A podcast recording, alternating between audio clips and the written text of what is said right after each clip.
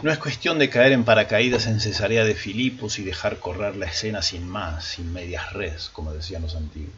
Hay que retroceder algunos cuadros para presurizar la escena en su exacta atmósfera. Habrá que recordar que la cosa viene mal, que las deserciones han sido inmensas, que su reciente visita a Nazaret fue un fracaso rotundo y un dolor tremendo, que Herodes asesinó a Juan Bautista, y que tras eso con que el grupo estaba ya diezmado y reducido, los desaciertos de los pocos perseverantes estaban a la orden del día. Pedro, desconfiando del Señor, que lo desafía a caminar sobre las aguas, deja al descubierto su magra fe, su espíritu timorato, su desorientación. Crece la confrontación con los fariseos, crece la impaciencia de los discípulos ante mujeres que gritan y el gentío que reclama milagros. Y sobre todo, cada día, cada hora, los discípulos parecieran entender menos ante quién están. En este clima el grupo emprende el largo camino al norte, hasta los límites de Israel, remontando el curso del río Jordán hasta su surgente. El viaje tiene algo de revisión de vida, de retorno a las fuentes y de recuento de tropa. El Señor va secretamente resuelto a hacerles en privado su primer gran aviso de que lo van a matar, y nada menos que por blasfemo. Pero antes de eso es que llegan al escenario que nos atañe hoy, los inmensos peñascos del Monte Hermón, donde antaño el valiente Josué libró batallas tan sangrientas como valientes. Allí llegan, ya al atardecer, los deshilachados e hirsutos viandantes, transpirados, fatigados, hambrientos, desganados. Un recodo del polvoriento camino reparado por la verticalidad de estos incólumes morros fue el elegido por el maestro para dar al grupo la escueta señal. Paramos aquí. Recién entonces es que cabe apretar play para que Mateo 16:13 empiece a rodar solo.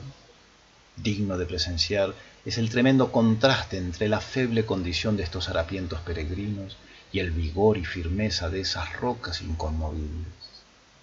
Recién entonces surge el audio y el diálogo. ¿Qué dice la gente de mí? Abre el juego Cristo con cierto aire despreocupado. El sol ya casi se esconde, el fuego recién hecho ya chirrea. Los rudos palestinos desvendan sus pies para descansarlos y atender ampollas y llagas. Con desorden y naturalidad el grupo releva y repasa las versiones más oídas, que es el Bautista, que Elías, que Jeremías.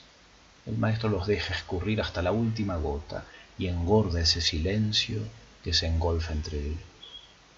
Juan nota algo inusual en el Señor, que no tenía la mirada puesta en ellos, un poco en el fuego, otro tanto en el rojizo horizonte, pero no en ellos. Y fue entonces que vista ausente y voz silente mutaron conjuntamente, clavando la mirada en los tuétanos de cada uno, con voz límpida y firme pregunta, ¿y ustedes, cada uno de ustedes, quién soy yo para ustedes? La pregunta, el tono, la mirada, el clima, todo era de lo más inusual. Era claro que no se trataba de una pregunta ni retórica ni académica, sino brotada de un abismo que clamaba por otro abismo, una pregunta entrañable en busca de respuesta entrañable. Sería el atardecer o el largo y mudo andar o la majestuosidad de esas rocas o la persecución ya desatada. Lo cierto es que en el timbre y mirada del maestro había incluso un dejo de añoranza y de reclamo y hasta de sed, ¿por qué no? ¿Quién soy yo para ti, Simón Barjonás? Dímelo, y no me salgas con fórmulas, dime qué significo yo para ti, háblame desde el corazón. Sed en la voz, notó Juan. Ante semejante planteo el clima general del grupo viró por completo. Los más desentendidos del diálogo inicial se acercaron, todos dejaron sus trapos, tientos y cuerdas y demás faenas propias de la desencillada para hacer foco en la inusual pregunta del maestro. Y se habilita entonces la escena de la que vivimos los cristianos desde hace dos mil años. El harapiento hijo de Jonás, ese brioso y apasionado pescador galileo, mezcla de polvo y sudor, se acerca con torpeza hasta el Cristo y se postra ante él antes que con cercenada voz habla con sus copiosos gestos. Clama en secreto porque, por una vez, por única vez, su rotunda y asiaga brutez no lo inhiba de expresar con palabras esa certeza entrañable y meridiana de quién era el maestro para él. Captó perfectamente el reclamo que denotaran las palabras de Jesús, ese visceral lamento por la humana incomprensión, por la universal apatía ante la encarnación de Dios. Pedro derrama su desesperante mirada, cual inmensas bellotas negras en los ojos calmos del Señor. Cae la tarde sobre el monte Hermón. Sobre la cresta del filo peñasco, filoso peñasco, se erige la inmensa fortaleza del palacio que hiciera construir Filipos. Es todo un ícono del poder del mundo. Aguerridos guardias escoltan con cara de piedra y acero cada una de sus majestuosas entradas.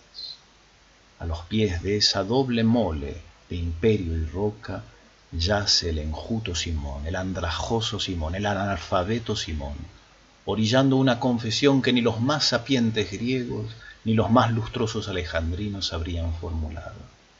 Tú eres el Cristo, el Hijo del Dios vivo.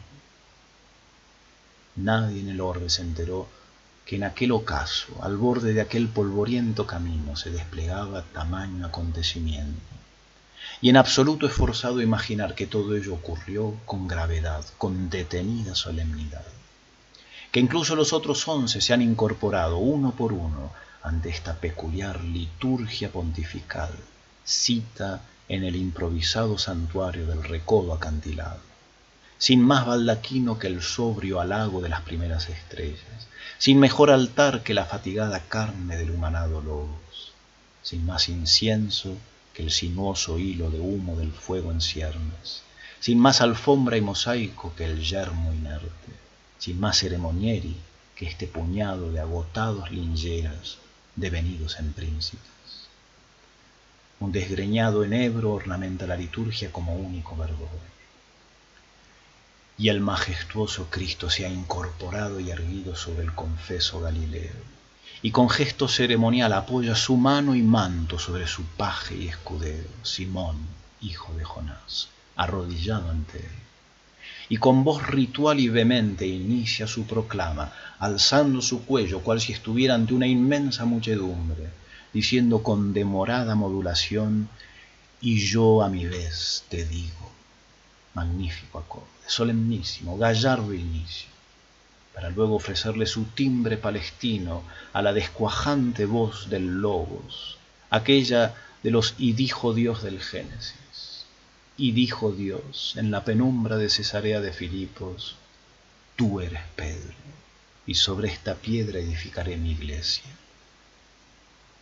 Por puro azar, en ese preciso instante, la guardia romana enciende las antorchas que alumbran y engalanan el pórtico del palacio imperial un hombre hecho de polvo, que del polvo surge y hacia el polvo derrota sus días, cuyo rostro es un surcado y labrado polvaderal, cuya alma es diminuta como el polvillo, cuya firmeza y fidelidad se pulveriza de un soplo, ese minúsculo hombre polvo, al pie de los majestuosos peñascos rocosos, recibe el nombre y la identidad, el rol y la misión de ser roca.